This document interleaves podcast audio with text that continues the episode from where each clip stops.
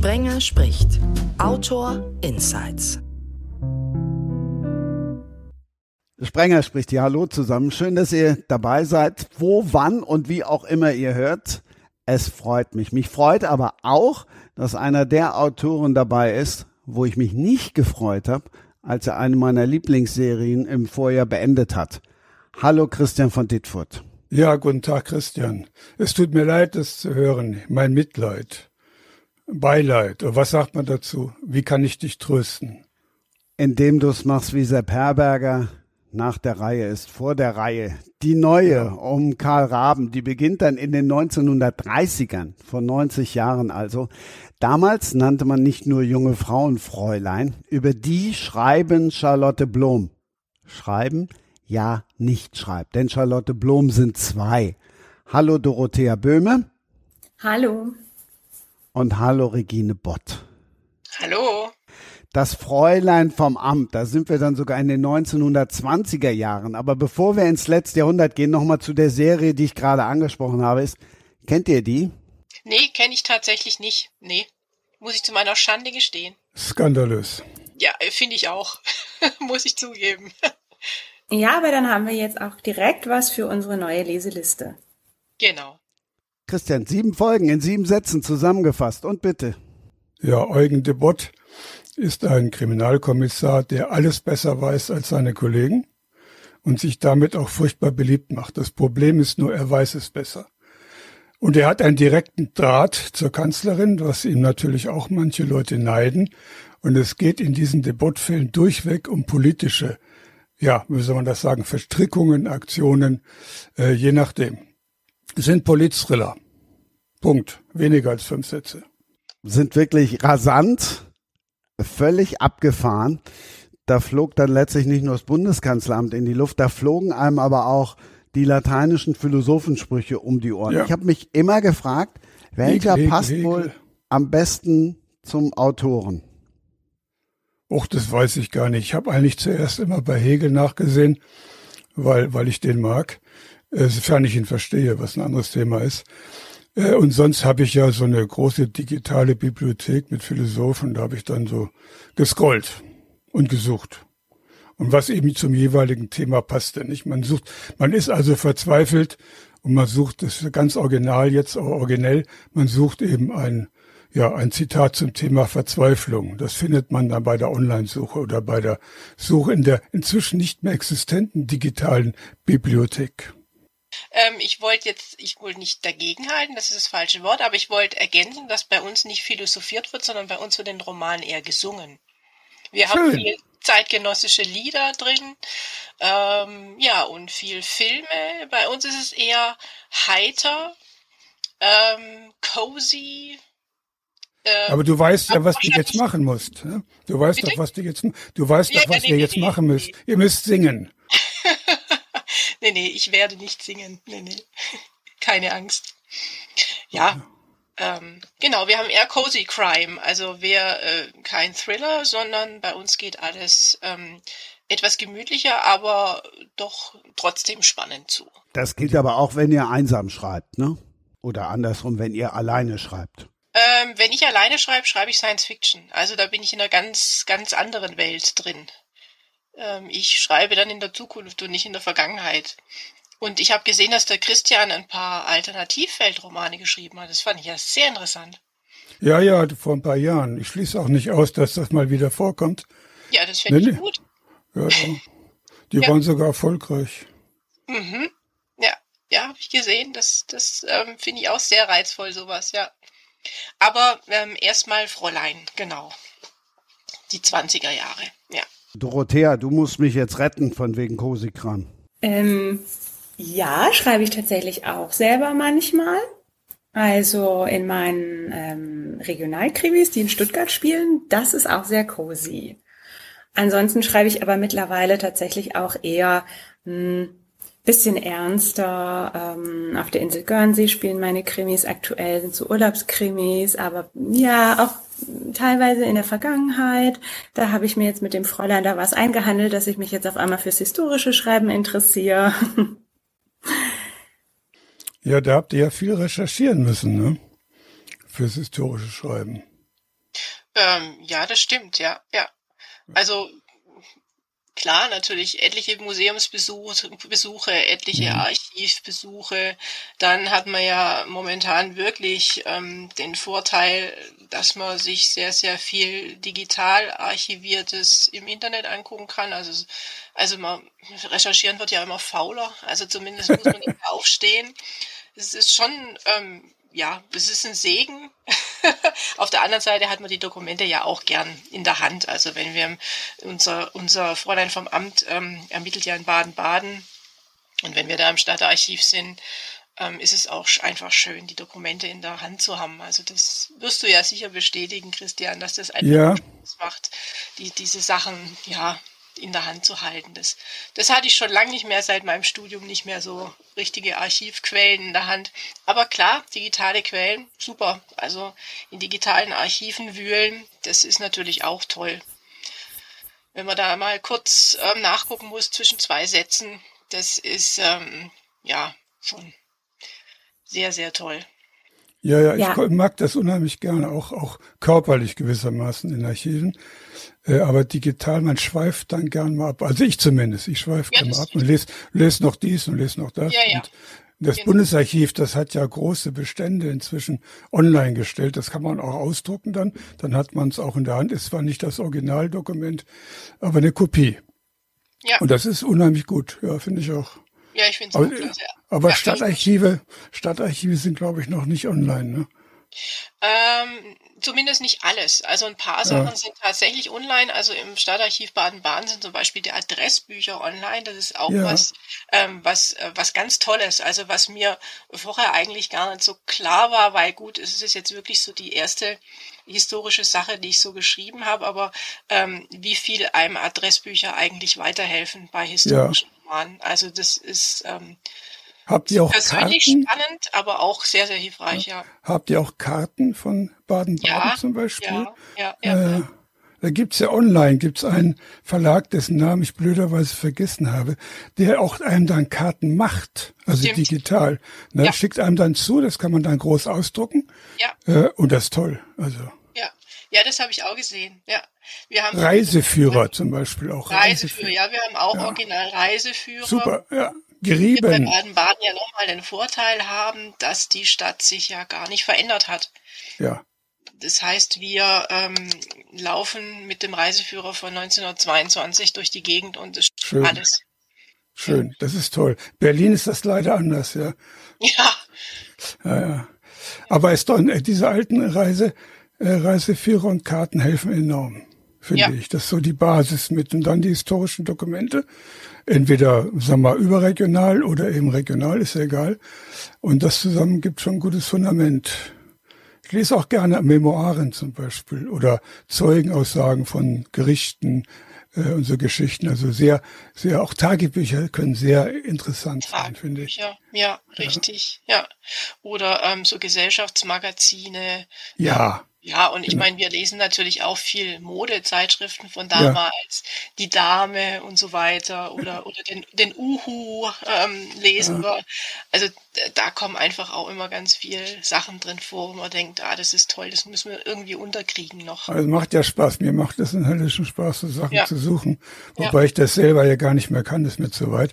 Aber ich habe einen Historiker, der hervorragend viel besser recherchiert als ich und der er dann Dokumente findet und dies und jenes und man spricht dann ab, wo, was er sucht und wo. Und er macht das dann in einer ungeheuren Zuverlässigkeit. Ja, das ist ja auch toll. Ganz, ja, das ist toll, ja, ja. So, so der deutsche Ken Follett mit seinem Team, das für ihn recherchiert, so. ja, nee, ja, das ist ein bisschen übertrieben. Aber äh, ich bin ja, ich bin ja auch zu alt, um da jedes Mal ins Archiv zu fahren. Das sind ja 2000 Kilometer, ne? Also, das muss jetzt nicht sein. Mhm. Aber ist toll, ne, ne, und er schickt mir dann die Kopien oder das Archiv direkt und das ist wirklich gut. Zum Beispiel musste ich ja die Arbeitsweise der Gestapo kennenlernen. Das ist ja nicht wie die Kriminalpolizei, wobei auch die Kriminalpolizei ihre Arbeitsweise geändert hat. Die hatten ja zum Beispiel unbegrenzte Rechte. Die konnten also einen Verdächtigen beliebig lange festhalten, ohne Grund. Oder man nannte das dann oft äh, Schutzhaft, was ja auch ein sehr netter Begriff ist. Ja. Und man hielt die Leute fest und wann sie rauskamen, das bestimmte die Polizei, nicht der Untersuchungsrichter. Mhm. Bemerkenswert, ja, ja. Ja, also da bin ich immer ganz froh, dass wir ähm, diese Sachen nicht so oder noch nicht so in unseren Romanen ähm, dem noch keinen so großen Raum geben, weil ich bin da auch immer so ein bisschen zart beseitigt und ähm, das ist dann auch Recherche. Ich finde es wahnsinnig wichtig, aber das macht dann keinen Spaß mehr. Aber man will es ja wissen.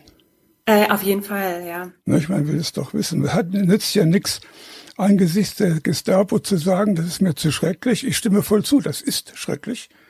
Äh, aber äh, am Ende da nicht zu recherchieren, weil es schrecklich ist. Ich finde, man muss recherchieren, weil es schrecklich ist. Gerade ja. deswegen. Na, das ist ja wichtig, dass wir das wissen alles. Man hört ja in, in Politiker reden oft das Wort unfassbare äh, Verbrechen und so weiter, was ich für vollkommen heil, falsch halte. Ich bin Historiker, ich kann die fassen, ich begreife sie aber nur, wenn ich recherchiere. Hm. Nee, auf ich jeden Fall. Das wichtig. Ihr habt doch auch, ich kenne wichtig. Schande über mich, eure Roman, eure Roman gar nicht. Äh, aber bei euch kommt bei dem Krimi, könnte es ja passieren, auch die Polizei vor, nehme ich an. Auf jeden Fall, ja. Ja, aber 1922, noch, ja, ja, klar. Genau, da haben wir noch ja. keine Gestapo zum Glück. Ähm, ja, ja, klar. Die, Polizeimethoden sind natürlich, ich meine, in so einer kleinen Stadt wie Baden-Baden war es dann auch noch nicht ganz so dramatisch wie in Berlin. Ja. Also diese Straßenkämpfe, die man damals hatte, das ist in Baden-Baden einfach alles noch nicht so schlimm gewesen. Ähm, ich war schon mal in Baden-Baden, sogar zweimal, glaube ich. Mhm. Äh, und ich habe viele Erinnerungen gelesen, gerade von Russen, also russischen ja. Schriftstellern, die dann das Casino loben. Dort sind ja auch ja. Existenzen zugrunde gegangen. Ja. Daher ja. ist mir das gut in Erinnerung, Baden-Baden. Ja. Weil das Casino zu unserer Zeit, ähm, in der der Roman spielt, äh, war geschlossen. Also Casinobetrieb war verboten während der Zeit. Ach, ja, das durfte das ist erst. Interessant. Mh, das ist erst im Dritten Reich dann wieder. Die Nazis haben denen dann eine Sondergenehmigung gegeben und dann durften Ach. sie wieder den. Und das wurde im Krieg verboten, also im Ersten Weltkrieg verboten? Nee, vorher schon. Ende vorher des schon. Äh, 19. Jahrhundert. Ja. Ähm, genau, Glücksspiel war verboten. Was haben denn die armen Russen dann gemacht? Oder die ostelbischen Großgrundbesitzer?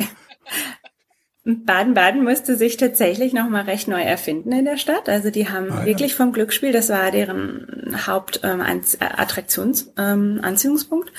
Und äh, danach haben sie erst angefangen, das mit dieser Bäderkultur so richtig ähm, Sommerfrische, Kurbad, das ging dann erst los. Ach, das ist ja irre, kannte ich gar nicht. Man lernt immer dazu, toll. Ja, ja. Man kriegt ja vielen Romanen, ist ja auch immer von Baden-Baden die Reden, Rede, ne? wenn so russische, ich habe vergessen, vergessen, wie ich das zuletzt gelesen habe, aber russische Schriftsteller, die reisen, gehen Westen ne? und nach Paris natürlich, aber sie machen Station in Baden-Baden und kommen dann nicht mehr weiter, weil sie pleite sind. Ja, ist wirklich erstaunlich, wer noch nicht in Baden-Baden war. Also ja. ähm, man, man, trifft also über äh, von Bertolt Brecht, also, also wirklich, ja. wirklich jeder war, war schon in Baden-Baden ähm, äh, ja, für den einen oder anderen Zweck. Ob jetzt kurend, wie zum Beispiel auch Max Beckmann ähm, ja. oder oder eben im Theater hatte ja auch eine relativ gute Theaterszene Baden-Baden. Ah ja, ich war da mal da und ich muss gestehen, auch wenn mich jetzt alle Baden-Badener erschlagen werden, virtuell natürlich, nur ich fand es jetzt nicht so prickelnd in Baden-Baden. Schon sehr klein und überschaubar. Ja, ja.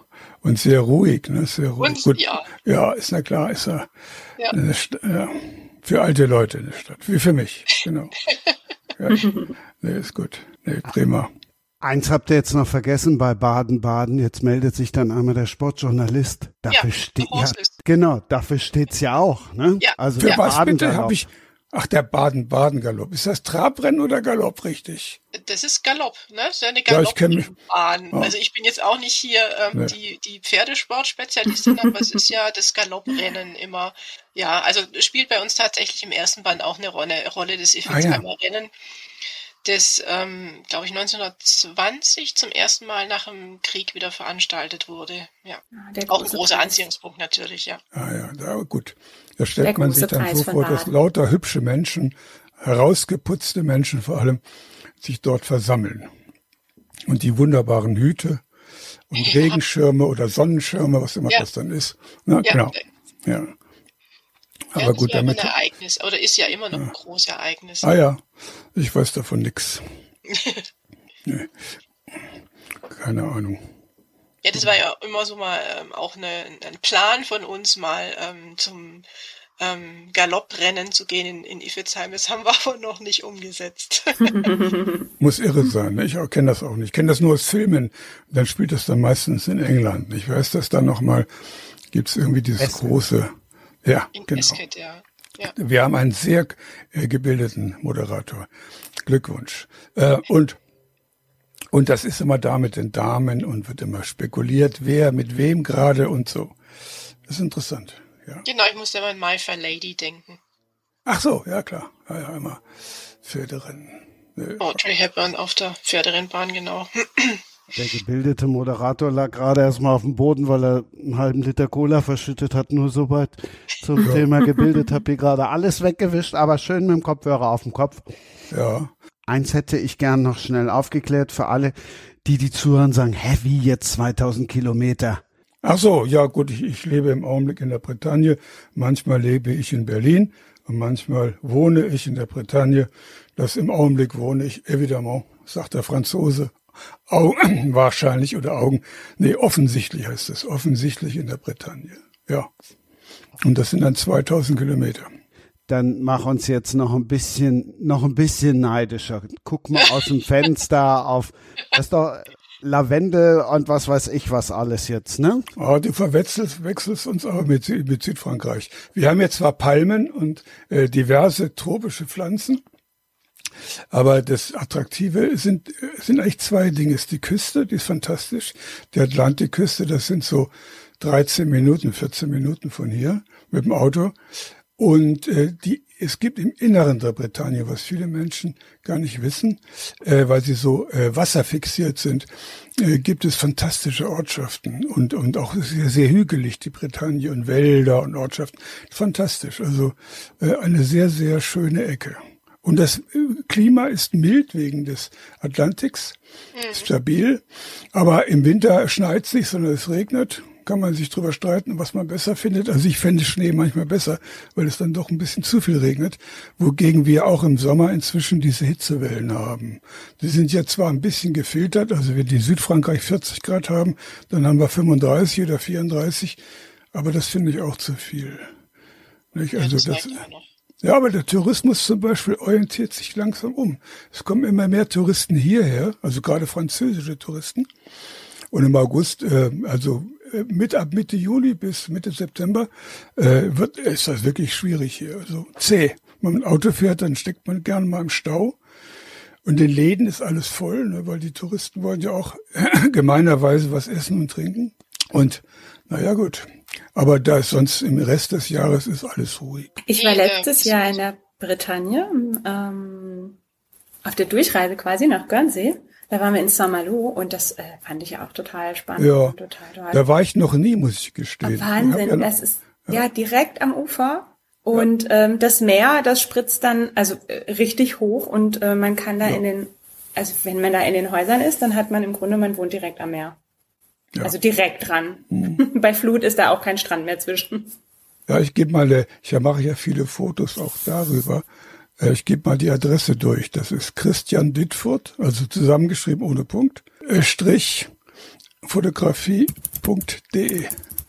Da gucke ich mir direkt an. Ja, könnt ihr mal gucken. Da gibt's viele Bilder von der Küste und auch von Wellen natürlich und von Viechern an der Küste und dieses und jenes. Oh ja, Meereslandschaften, toll. Ja, genau und so. Und da, wir waren ja zuletzt waren wir im Norden der Bretagne an der äh, Côte de Granit Rose. Und das sind wirklich, also wenn man sich ganz fest einbildet, rosafarbene Felsen. Äh, ist eine tolle Landschaft. Viele Felsen, völlig wirr. Also muss irgendwann eine Eiszeit vorbeigekommen sein. Irgendwelche Gletscher äh, und ähnliches, die da diese Steine so komisch arrangiert haben so eine Mischung aus Steilküste. Es gibt aber auch eine ganz flache Küste und da liegen dann Brocken rum, unglaublich. Und das sind rosa Farben, weil es einen bestimmten Granit, den es auch nur dort gibt und in Ungarn, glaube ich, noch, haben sie mir erzählt. Ach, aber was? nur an den zwei Orten, ja. Okay, mhm. das wusste ich nicht. Ich habe mal eine das Zeit lang in Ungarn gelebt.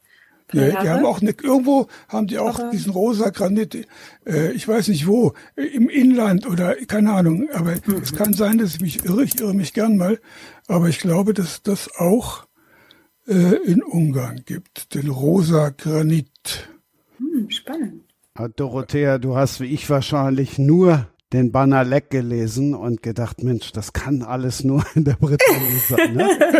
den habe ich tatsächlich gelesen als Vorbereitung auf unseren Urlaub letztes Jahr. ich ja. habe den noch nicht gelesen. Also noch musste streichen nicht. Ich werde. Ich lese ja keine Krimis. Das ist ja das, äh, was manchmal Leute verwundert. Ich lese nie Krimis.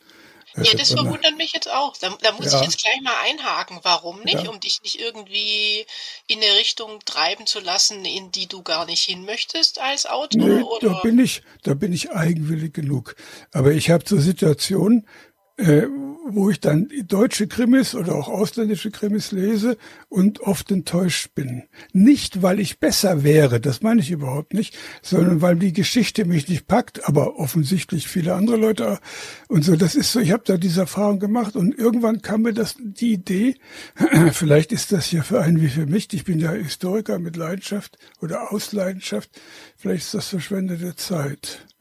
Und so lese ich dann jetzt äh, weiter meine Fachliteratur und verwurschte die zu Krimis. Ah, und verpasst damit so viel bei Banalek und seinem Kommissar Dupin. ähm, ja, alle habe ich tatsächlich nicht gelesen, aber ich habe sehr viele Banalex gelesen und ich mag das total gern mit dem Lokalkolorit. Ich liebe das. Ich fühle mich wirklich gleich an Ort und Stelle, auch wenn ich noch nie da war. Ich finde es total toll. Ich habe die Sonne im, im Gesicht, ich habe den Salzgeruch in der Nase und den Wind im Haar. Und dann trinke ich einen Kaffee. Und dann bin ich, und dann bin ich in der Bretagne beim Banalek.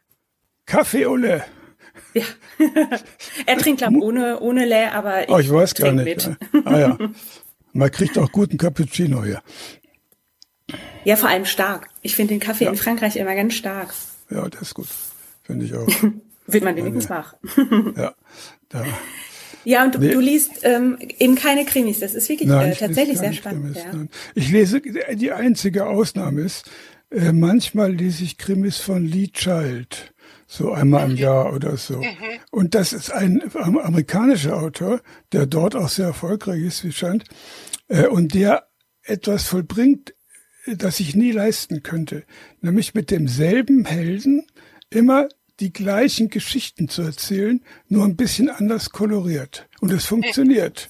Es ist immer das gleiche Schema. Ja. Er hat vor, ne, vom Schreibtisch hat er ein Schema, dann trennt sein Held, das ist ein ehemaliger Militärpolizist, der trennt dann durch die USA, wird irgendwo mitgenommen und selbstverständlich sofort an diesem Ort gibt es irgendwas ganz Schlimmes und wird hereingezogen, indem es zum Beispiel gleich zuerst eine Prügelei gibt, wo er zeigt, dass er alle verhauen kann. Er kündigt auch mal an, dir breche ich jetzt den Arm nachher und so weiter. Das ist immer ganz, alles, immer das Gleiche. Und dann trifft er in dem Ort auf eine Frau und sie lieben sich ganz schrecklich sofort, selbstverständlich. Und er löst diesen Fall, Mann und so. Und danach zieht er weiter. Das ist der ganze Krimi. Kann man jetzt, es gibt ja mal Leute, die haben, äh, die haben den Tatort in 90 Sekunden verfilmt, die meinten damit alle Folgen. Und so ähnlich ist das jetzt gewesen. Alle Folgen. Der hat über 20 Bücher geschrieben, also dieser Reihe. Und das ist jetzt, was ich erzählt habe, steht in allen Büchern drin. Ja, das stimmt. Also ich kenne ich kenn Lee Child tatsächlich auch, habe aber nicht alle 20 gelesen, aber das stimmt, ja. Aber ja, ist doch großartig, ne? Mit immer dem ja. gleichen, der gleichen Konstellation, der gleichen ja. Struktur, die gleichen Bücher. Man weiß am Anfang, wie es ausgeht. Ja. Und dann, dennoch ist es interessant, finde ich. Und trotzdem bleibt man dran, ja. Ja, es, es sind Meisterwerke. In dem Sinne sind es Meisterwerke. Sind es diese Jack Reacher-Romane? Ja, exakt. Ja, hm. die Filme habe ich gesehen. Noch nicht ja. gelesen, aber... Ähm, Gibt einen Film mit Tom Cruise, dem Zwerg. Der, de, passt, ja nun, der passt ja nun gar nicht dazu. Also das ist lächerlich. Ja. Ich fand den Film eigentlich ganz charmant, muss ich sagen. Ja, wenn man das Original kennt, dann findet man das nicht mehr charmant. Ja, okay, das ist, weil dieser, dieser Reacher, der lebt von seiner Größe um die zwei Meter äh, und leicht übergewichtig, aber Muskelpaket, so, ne, richtiger Sack. Mhm. Und da ist der Tom Cruise zu schick für. Das ist einfach das zu klein und zu schick. Funktioniert nicht. Muss man einfach die Bücher gelesen haben, da weiß man, dass das äh, auch von der Atmosphäre kommt das nicht hin dieses Ding mit dem Tom Cruise war ganz nett, aber man darf dann nicht die Bücher lesen. Mhm.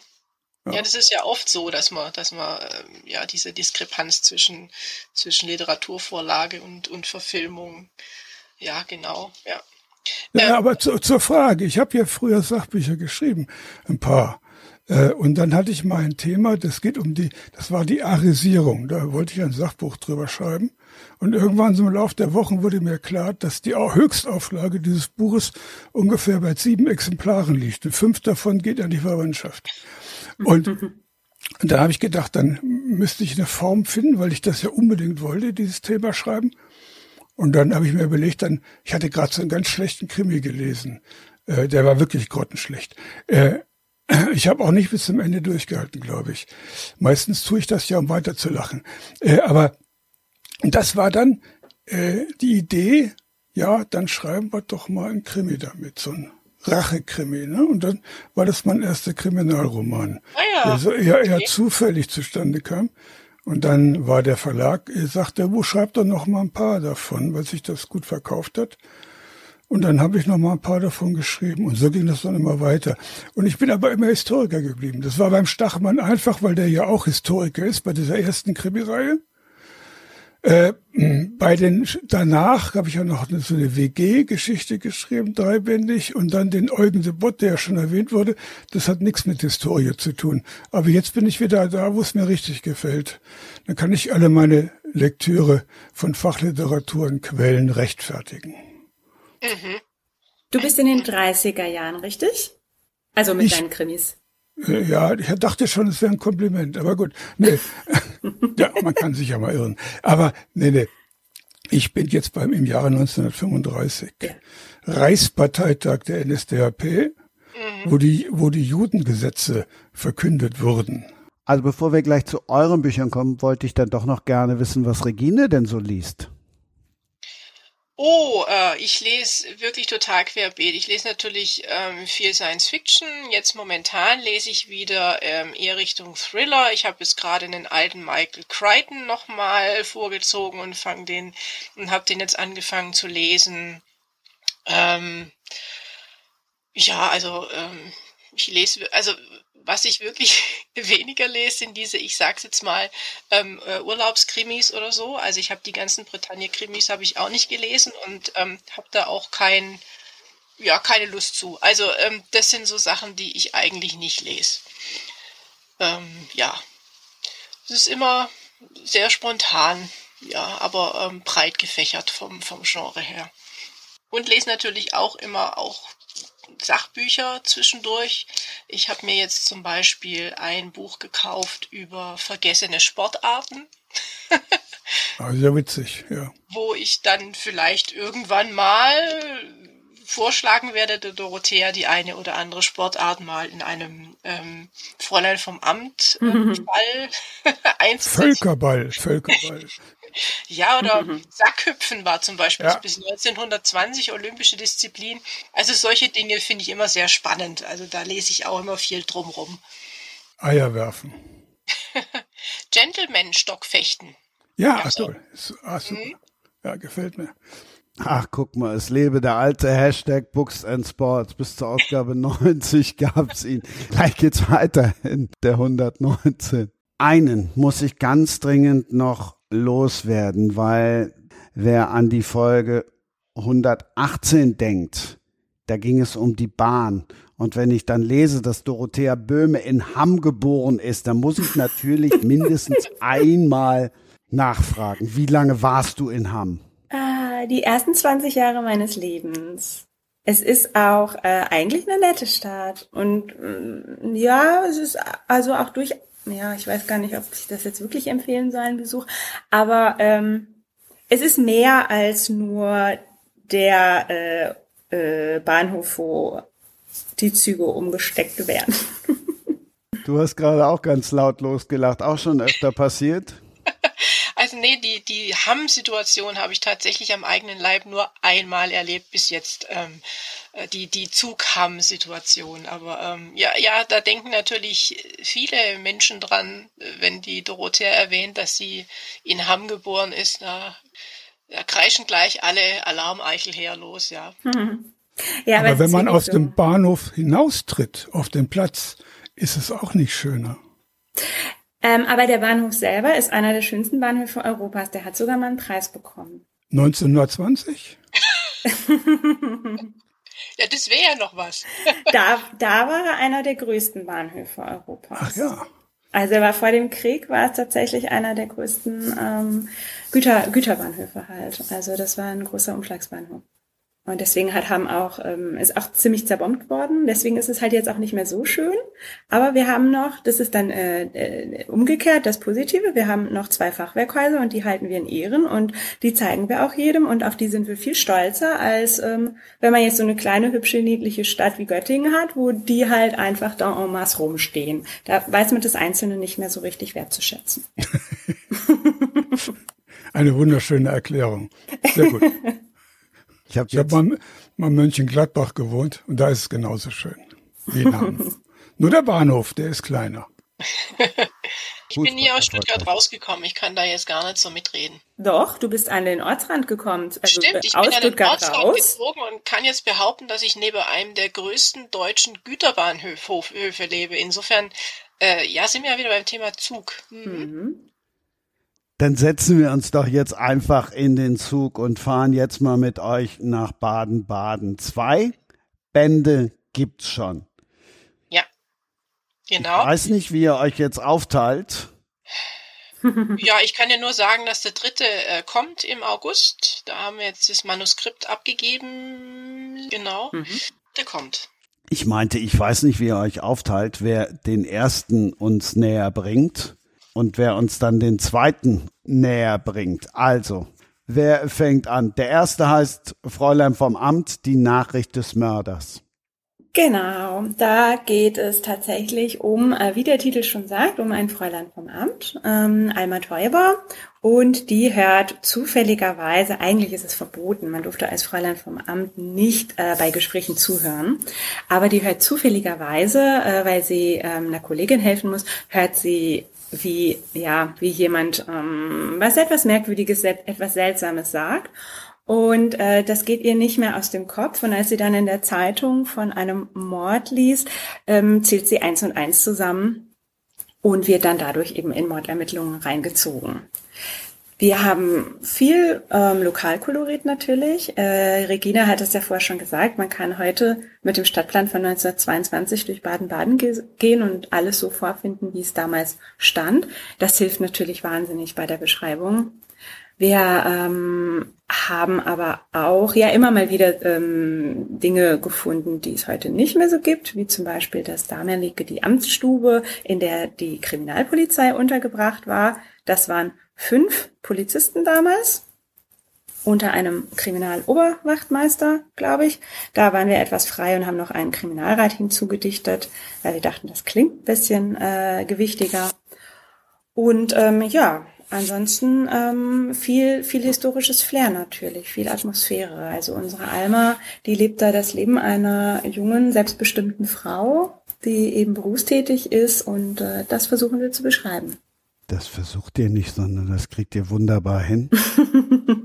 Meine Freundin hat an einem Wochenende beide Bücher mal eben durchgelesen und war Nein. ja und war und ist vollkommen begeistert. Oh, toll, das freut uns jetzt aber das total. Freut uns, ja. ja. Jetzt lasst uns nur noch mal kurz zwei Schritte zurückgehen. Das Fräulein vom Amt. Also viele wissen nicht mal, wenn du sagst mittlerweile, wenn du heutzutage sagst, Mensch, ich rufe mal eben die 118 an, dann sagen, hä, was ist das? Also, ich glaube, meine Kinder wüssten gar nicht mehr, was eine Telefonauskunft ist. Ja, ja. Ja, das Fräulein vom Amt. Ähm, wir haben natürlich ähm, uns überlegt, wir wollten eine berufstätige Frau während der Weimarer Republik zeigen und da bleiben einem nicht viel Berufsbilder übrig. Also es gibt die Sekretärin, also die, die Tippse, sage ich jetzt mal. Es gibt die Verkäuferin und es gibt eben dieses Fräulein vom Amt. Das waren so diese drei großen Berufsbilder. Und ähm, mit dem Fräulein vom Amt war ich schon, ja, bin ich schon seit meiner Geburt vertraut, weil meine Großmutter Fräulein vom Amt war.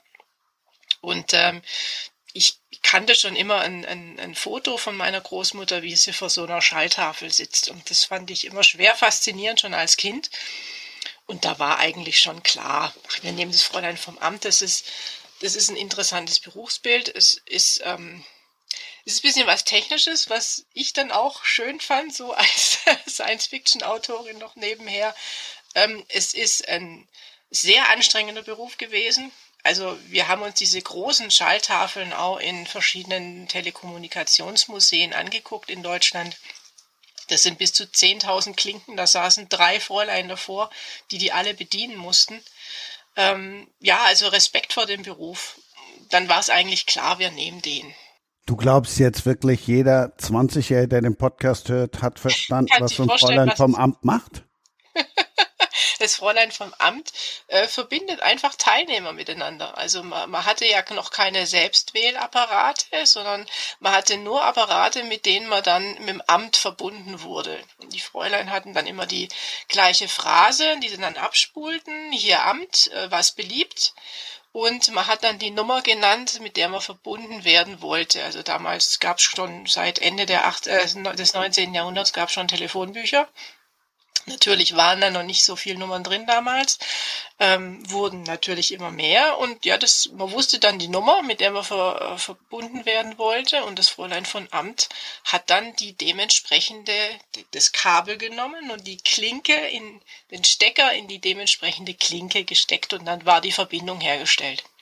Ja, und nachher hatte das Gespräch wieder getrennt. Ab und zu hat sie mal reingehört in das Gespräch, ob die Leitung noch besteht, also ob das, ob man sich noch miteinander unterhält oder ob die Verbindung abgebrochen ist. Wenn die abbrach, musste sie die Verbindung nochmal neu herstellen. Und das hat die den ganzen Tag gemacht. Und zwar wirklich im Akkord. Natürlich, je mehr, ähm, je verbreiteter das Telefon wurde, desto anstrengender und aufreibender wurde die Arbeit. Die Fräulein hatten schwere Brustmikrofone umhängen, die waren wirklich schwer. Ähm, ja, mit denen mussten sie halt den ganzen Tag arbeiten und zurechtkommen. Und sie wurden beaufsichtigt äh, von, von einer Aufsichtsperson, die auch ab und zu mal in die Verbindungen reinhörte, um zu gucken, ob da auch alles gut läuft, ob die Fräulein freundlich sind, ähm, ob sie eine freundliche Stimme haben, ob sie gut mit ihren Kunden umgehen. Ähm, ja, Genau. Kein einfacher Beruf. Ist so ein bisschen besser zu verstehen.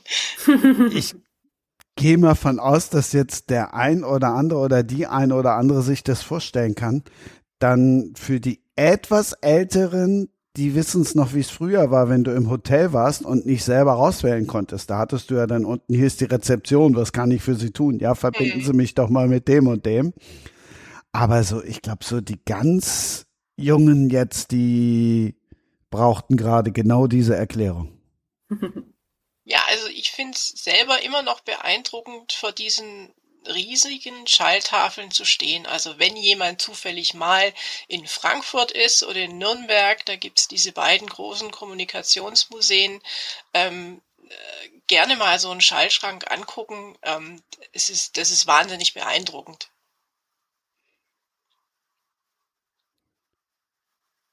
Ja, genau. Und ähm, das, dieses Berufsbild des Fräulein von Amt, das war auch damals schon, ja, hatte auch was Geheimnisvolles natürlich. Diese Stimme am Telefon von einer unbekannten Frau, die natürlich immer sehr freundlich war. Ähm, das hat auch Literatur, ähm, Musik und Film inspiriert. Also es gibt einige Spielfilme über das Fräulein vom Amt schon, äh, Stummfilme schon. Ähm, es gibt auch äh, Lieder über das Fräulein vom Amt. Also es gibt Hallo, du liebe Klingelfee zum Beispiel. Das war damals auch ein sehr bekannter Schlager. Ja, das, also das Berufsbild ging sozusagen in die Kulturgeschichte ein, also so wie auch das Berufsbild der Sekretärin. Es gibt ja auch wahnsinnig viel Romane und Filme über, über Sekretärinnen, auch schon Stummfilme. Das waren einfach so die gängigen ähm, Frauenberufe. Genau, nee, nee. das ist ja, äh, ich, ich, erinnere mich selbst doch daran, dass ich im Hotel tatsächlich über die Rezeption mich verbinden lassen musste. Und so, das ist schon eine Technik, die eigentlich äh, sehr lange noch äh, war, war die Post war da ja noch der große Telefon, der einzige, muss man sagen, Telefonanbieter.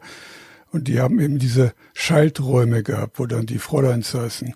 Naja, das ist, ich glaube, es gibt in, in dem Technikmuseum in Berlin, gibt es, habe ich, bilde ich mir ein, auch so einen Schaltkasten mal gesehen zu Stimmt, haben. ja. Ne, diese vielen Löcher, wo dann die Ja. Kabel rein, verschiedenfarbene Kabel, glaube ich auch, oder Kabelköpfe, weiß ich gar nicht mehr, Buchsen, da reinstecken mussten. Also ich kann mir das gar nicht vorstellen, wie man das hinkriegt. Aber gut, offenbar gibt's da Leute, die können das. Und das ist furchtbar stressig, ne? Man darf sich auch nicht irren. Viele, viele Möglichkeiten, viele, viele Buchsen, wo man also einen Stecker reinstecken muss. Naja, vielen Dank. Ja, schon ein sehr, sehr anstrengender Beruf. Ja, denke ich schon Ja. auch. Also könnte ich mir, könnte ich mir auch nicht vorstellen. Also wirklich, es sind ja auch immer die gleichen Bewegungen, die man ausführt. Wahrscheinlich auch immer nur mit einem Arm, nehme ich an. Man hat also Ja. seinen favorisierten Arm und steckt dann immer nur die ganze Zeit diese Klinken hin und her. Ähm, ja, ja, schon sehr anstrengend. Würde die Berufsgenossenschaft wahrscheinlich heute gar nicht mehr erlauben. Nee, Ne? Gibt Arthrose in der Schulter oder in den Ja. Händen. Ne? Genau. Und gibt Rückenschmerzen. Ne? Und man äh, der wird ja auch dann irgendwann invalid wahrscheinlich, nicht früher. Also das ist ja ein brutaler Job eigentlich, körperlich vor allem, aber auch im Kopf. Ne? Diese ewige Dauerkonzentration, der Stress. Also da haben auch nicht, nicht wenig Frauen haben da ähm, ja früh aufgegeben, einfach aus gesundheitlichen Gründen. Und Exakt. Ja. Ja. Und ähm, aber unser Fräulein vom Amt ähm, möchte das nicht. Also die ähm, liebt ihren Beruf und möchte ihn einfach weiter ausführen. Aber sie ist natürlich in einem Konflikt, weil sie sich in den ähm, Kriminalkommissar verliebt hat, mit dem sie oder sagen wir mal, den sie etwas unterstützt. Eigentlich macht sie ja mehr als er beim Lösen der Fälle. Ähm, aber wenn sie heiratet, muss sie ihren Job aufgeben. Das war damals so. Ach, das ist ja interessant. Ja. Und Ja, deswegen ja. ist sie eben in diesem persönlichen Konflikt. Was soll sie jetzt machen? Und bis jetzt hat sie ihren Job noch nicht aufgegeben. Nee, ich finde es ja toll, so einen alten Konflikt, der ja damals wirklich äh, schmerzhaft war, oft, dass man den wieder ausgräbt in den heutigen, nicht und heute den Menschen präsentiert, die davon gar keine Ahnung haben. Das ist wirklich interessant. Das ist ein Teil der Geschichte natürlich so etwas, dass es solche Berufe, solche schweren Berufe gab, auch äh, die sich keiner mehr vorstellen kann heute. Finde ich gut. Ja, und für uns als Frauen war es dann einfach auch noch total interessant. Ähm, Es war ja im Grunde die erste Zeit, wo Frauen ein bisschen mehr Freiheiten hatten, die aber natürlich immer noch nicht so weitreichend waren wie heute. Und ähm, das ist, das war sehr interessant so im Rückblick auch. Die Frauen hatten ja auch damals schon Wahlrecht im Gegensatz zu den meisten anderen europäischen Ländern. Nicht? Das ist ja auch interessant. Nicht, dass man in Deutschland vor England, ich glaube sogar vor Fra ja, lange vor Frankreich, ein Frauenwahlrecht hatte. Seit 1918, genau, nach dem Ja. Krieg. Ja, ja. Genau. Und das war ja eine, in der Beziehung war das wirklich eine Revolution. Weil das ja äh, den Frauen zumindest erstmal die Möglichkeit gegeben hat, sich auch demokratisch zu organisieren. Das war ja vorher schwierig, wurde ja auch verpönt in der Öffentlichkeit. Ja. Zwei Fragen noch zu Band 1 für Elisabeth, das Fräulein vom Amt. Das ist dann tatsächlich, wie wir Rheinländer sagen, die Oma. Das ist die Oma, genau. Ja, ja. Das ist meine Großmutter gewesen, ja. Sehr, sehr schönes Foto. Da sieht man dann tatsächlich auch, wie sie noch sitzt und dann auch den Hörer ans Ohr hält. Das müssen wir uns ja auch mal vorstellen, dass die den ganzen Tag da sitzen und du konntest den Hörer, ja, dann hast du ihn eingeklemmt und wahrscheinlich hast du dann auch noch, kommt ja auch noch dazu, Nackenprobleme und weiß der Teufel was. Ja, das war ziemlich schwer, was sie damals hatten. Also die hatten so ein, so ein Brustmikrofon, das hing dann um. Und ähm, das war alles ziemlich schwer und hat tatsächlich Nackenprobleme verursacht und auch Kopfschmerzen dann in der Folge. Ja, das ähm, Foto von meiner Großmutter, das hat äh, mein Großvater gemacht damals. Also ähm, das ist etwas jünger, also das ist nicht aus den 20ern, das ist Anfang der 30er gemacht worden. Da sind die Kopfhörer sehen dann schon ein bisschen anders aus. Also ich muss dazu sagen, weil wir das ja hier jetzt nicht sehen, also das Bild fürs Foto von meiner Großmutter ist im ersten Band abgedruckt, vorne auf der Schmutzseite nennt man es, glaube ich, ne? Ja. Genau, und der zweite Band ist dann ähm, äh, Dorotheas Großmutter gewidmet. Einer sehr reiselustigen Dame. Weil der zweite Band, ähm, da haben wir als Hintergrundatmosphäre, ähm, die Ausgrabungen Howard Carters im Tal der Könige und das allgemeine Ägyptenfieber, das Europa ergriffen hat. Und da dachten wir, das passt dann ganz gut, wenn wir die reisefreudige Oma, Oma von der Dorothea ähm, da mit einbeziehen. Und der Band ist ihr, ihr dann gewidmet. Das ist ja schön, dass ihr euren Omas Bände widmen könnt. Meine war Nazi. Okay. da gibt's nichts zu widmen. Die war Nazi auch, die war Nazi auch nach dem Krieg. Ja, ja. Gibt's nichts zu widmen. Ja. Mutterverdienstkreuz und sonstige Auszeichnungen. Ja. Ja. Ja, ja. Zum zweiten Fall. Also da dann aber doch gerne noch mal ein bisschen mehr draus. Wir reden schließlich auch über 360 Seiten knapp. Ja, also der, der zweite äh, Fall spielt 1924 in, in Baden-Baden und wie gesagt, die, die ganze Stadt ist im Ägyptenfieber verfallen. Äh, wir haben das dann ähm, so gemacht, dass wir im Baden-Badener Kurhaus Verdis Aida aufführen lassen was zu dem Zeitpunkt nicht gespielt wurde. Also das ist, das ist auch eine Erfindung von uns, aber es passt einfach so wunderschön zu diesem Ägyptenfieber und eben zu den Ausgrabungen vom ähm, Tutanchamun-Grab. Und auf der Premierenfeier ähm, wird dann anschließend der Tenor der äh, AIDA-Besetzung ermordet aufgefunden und das ist dann eben der neue Fall von unser, für unser Fräulein vom Amt Alma Täuber. Vor allem, weil der Tenor mit ihrer Freundin Emmy, mit der sie gemeinsam so eine kleine Mansardenwohnung bewohnt, in Baden-Baden. Ähm, das ja der ten, ermordete Tenor war der Freund oder sagen wir mal Galan ihrer Freundin Emmy, ähm, so dass Emmy selbst ähm, verdächtigt wird, damit was zu tun zu haben. Das ist so der Aufhänger für den zweiten Fall. Und im Verlauf der Geschichte gibt es natürlich einiges ähm, zur Oper, übers Ensemble, ein bisschen äh, relativ viel zum Thema Ägypten, Ausgrabungen, ägyptische Artefakte spielen noch eine Rolle im Roman. Ja, mehr möchte ich eigentlich gar nicht dazu sagen, ohne zu viel zu verraten. Wie geht's denn aus? Wie geht's denn aus, genau. Genau, wer, wer hat's denn, wer hat's denn gemacht? Wer ist denn der ja. Täter? Das spoilern wir jetzt nicht, aber wir nehmen dann mal was aus dem Glossar. Ich bin mir sicher, wenn du erzählst, was der Hutnadelstreit ist, dann kommt keiner drauf, wer jetzt wie, wo, was war. Der Hutnadelstreit, ja, das war auch so eine Sache, wo wir während der Recherchen einfach drauf gestoßen sind, dass es sowas gab. Ähm, und wir gedacht haben, das ist so toll, das, das müssen wir unbedingt in den bringen. Ähm, also ähm, es war dass die Hüte in den 20er Jahren ganz anders aussahen als noch ähm, 15 Jahre davor. Man hatte ja diese, diese Filzhüte, diese eng, diese Klosch, die doch sehr nah am Kopf lagen, im Gegensatz zu den früheren, ja, diesen Wagenradhüten, diesen ausladenden Hüten, wo dann eben, damit sie einem nicht vom Kopf geweht wurden, mit einer Hutnadel befestigt wurden. Und da ähm, die 20er Jahre oder da die Weimarer Republik ja auch ein Zeitalter der Technik waren und der technischen Innovation, es gab ja auch schon Elektrofahrräder, was man heute auch heutzutage auch vergisst, dass ähm, der Elektroantrieb in den 20er Jahren ähm, gang und gäbe war eigentlich. Und es gab eben auch die ähm, Straßenbahn. Auch in Baden-Baden gab es schon eine Straßenbahn. Und es war verboten, mit äh, diesen großen hüten, die Straßenbahn zu betreten, weil die Hutnadeln eventuell im Gedränge jemanden verletzen konnten.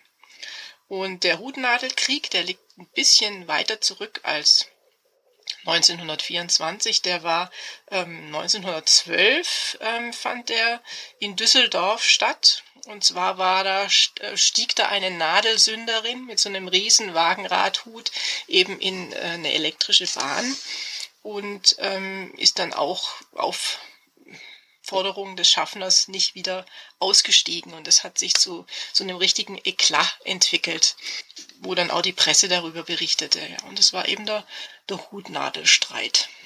Und den, ja, da nehmen wir ein bisschen drauf Bezug in Baden-Baden, weil wir eben auch eine Dame mit einem sehr großen Hut in die Straßenbahn einsteigen lassen. Eine prima Mordwaffe, nicht? Eine ja. Hutnadel. Die Auch. waren ja recht lang, ne? Da kann man schön spitz und so. Eine tolle, tolle Mordwaffe. Ja. ja. Die gab es ja auch wirklich in sehr, sehr vielen Ausführungen. Also ja. jeder Länge ähm, und ähm, ja, mit, ja, also wie gesagt, ja, man, man könnte damit schon jemanden. Ja. Er wurde mit einer Hutnadel erstochen. Das ist doch klasse. ich finde das gut. Anregung für Band 4. Band 4 wird es aber nicht geben, oder? Das können wir noch nicht sagen. wir sind da für alles offen. Okay, weil angelegt war es ja als Trilogie. Ähm, ursprünglich ja. Ursprünglich war es als, als wie, wie nennt sich's, wenn es zwei Bücher sind? Ach so. Du, Duologie, Du. Keine Ahnung. Also zweibändig. Das war eigentlich zweibändig angelegt. Der Sportler ähm, sagt das Double. Dann ist der dritte dazugekommen und jetzt gucken wir mal. Fragen wir den Historiker, warum laufen historische Romane im Moment besser oder täuscht der Eindruck als je zuvor? Da müsstest du einen Marktbeobachter fragen, also des Buchmarkts, den meine ich damit. Äh, ich habe keine Ahnung. Früher war die Antwort auf sowas, ich war ja mal Lektor zehn Jahre lang, da war die Antwort, äh, auf solche Fragen ziemlich eindeutig. Hitler sells, also alles über den Nationalsozialismus, ließ sich gut verkaufen. Das gilt heute nicht mehr. Damals, äh, früher, so in den, weiß ich, 70er, 80er Jahren, da war ja auch noch die Generation da, nicht, die das miterlebt hatte. Und da waren auch noch Kinder da, die sich zum Teil mit ihren Eltern oder Großeltern auseinandergesetzt haben. Da passte das in die Landschaft. Heute erstaunt's mich. Äh, was, was in meinen Augen auffällt, ist der Erfolg von, äh, sag mal, Roman Mittelalter Frau in der Hauptrolle als Heldin. Ne? Das scheint gut zu gehen. Aber wie gesagt, ich bin kein Marktbeobachter. Ich schreibe meine Sachen und dann ist gut. Ja, aber das ist ja toll, dass es dann auch funktioniert. Also das, das hört sich super an für mich. Ich schreibe meine Sachen und dann gut. ja, ja, das ist das ist die Abkürzung. Ne? In Wahrheit schwebt über mir, obwohl es bisher nicht passiert ist, immer das Schwert, dass irgendwann ein Verlag sagt, nee, das wollen die Leute nicht mehr lesen. Das ist mhm. ganz klar. Ne? Und äh, in meinem Alter ist man ist man natürlich auch sag mal, offener, sich sowas dann anzuhören, weil die Leute natürlich sagen, ja, vielleicht wirst du auch nicht besser oder ich weiß nicht, oder bleibst immer so, obwohl nicht. Es gibt ja äh, viele Gründe, warum Verlage äh, dies oder jenes entscheiden. Ich habe mal eine, eine Begründung gehört von dem äh, Redakteur eines, des, eines öffentlich-rechtlichen Rundfunks, warum sie diese erste Reihe mit dem Historiker Stachelmann nicht verfilmen. Das passt nicht zur Farbe des Programmabends. Hat er geschrieben. Das ist klasse, ne? Daraus, also das ist wirklich fantastisch, ne? Nee, nee. Also Sachen gibt's eben. Und äh, also ich, wie gesagt, in Wahrheit, also ich, weiß, ihr seid ja offensichtlich jünger als ich. Ich war ja auch mal Lektor und sehe das so auch, wie die im Verlag reagieren auf dieses und jenes. Und das ist heute noch schwieriger geworden als zu der Zeit, als ich Lektor war, weil der Markt sich verengt. Ja. Äh, und nicht, nicht unbedingt mehr weniger Bücher hineinströmen, hineinbringen. Ja. Also es ist ein Verdrängungswettbewerb. Äh, und die Durchschnittsauflagen sinken. Äh, also mit so mit diesen Auflagen, die man so heute erzielt, hätte man früher gar nicht angefangen, muss ich sagen. Das ist wirklich seltsam. Aber gut. Na, das sind völlig andere Verhältnisse. Ich erinnere mich noch, der erste Stachelmann, das war puh, vor, der, vor der 2000er Jahren, der hat sich 150.000 Mal verkauft. Und mhm. das erreicht, erreiche ich heute meinem Leben nicht mehr. Also mhm. nicht mal, nicht mal die Hälfte. Also das ist, und das ändert, das ändert, die Zeiten ändern sich wirklich. Die Leute lesen auch weniger. Also das wird zwar mal geungt, sie lesen weniger, aber die Marktforschung sagt das. Ich habe das unlängst wieder gelesen, dass äh, gerade Jugendliche auch weniger lesen, weil sie auch ein großes Angebot haben. Und man kann ja auch im Internet lesen. Man kann nicht nur Blödsinn machen, sondern auch lesen. Man findet Dokumente, man findet Texte, völlig urheberrechtsfrei und kann man gut lesen. Ja, das stimmt schon. Da hat sich schon sehr, sehr viel ja. getan. Ich finde auch, ich finde ja auch viele Texte im Internet, die, die früher als Bücher äh, geschützt gewesen wären, rechtlich, völlig frei als PDF zum Download. Mhm. Also interessant, ne? So auch so, meistens die Ergebnisse von irgendwelchen Konferenzen, da wurden früher Konferenzbände gemacht, dann musste man die bezahlen. Das ist heute nicht mehr so. Hat sich wirklich geändert. Ja, das stimmt. Wobei ich von diesen, diesen Open Source Geschichten, von denen du gerade eben da äh, ja. erzählt hast, da, da profitiere ich natürlich oder da profitieren wir als, ja. als ähm, Recherchequelle natürlich schon auch davon, wenn ich da einfach, Ja, natürlich. Nee, ich äh, nutze das auch. Kann, ja. Ne? ja. Ich nutze das auch. Habe viele PDFs auch zu verschiedenen Fragen äh, so Detailfragen überhaupt, die man als Historiker auch gar nicht so weiß. Mhm. Also es gibt so im Alltag so Detailfragen, die weiß ich nicht.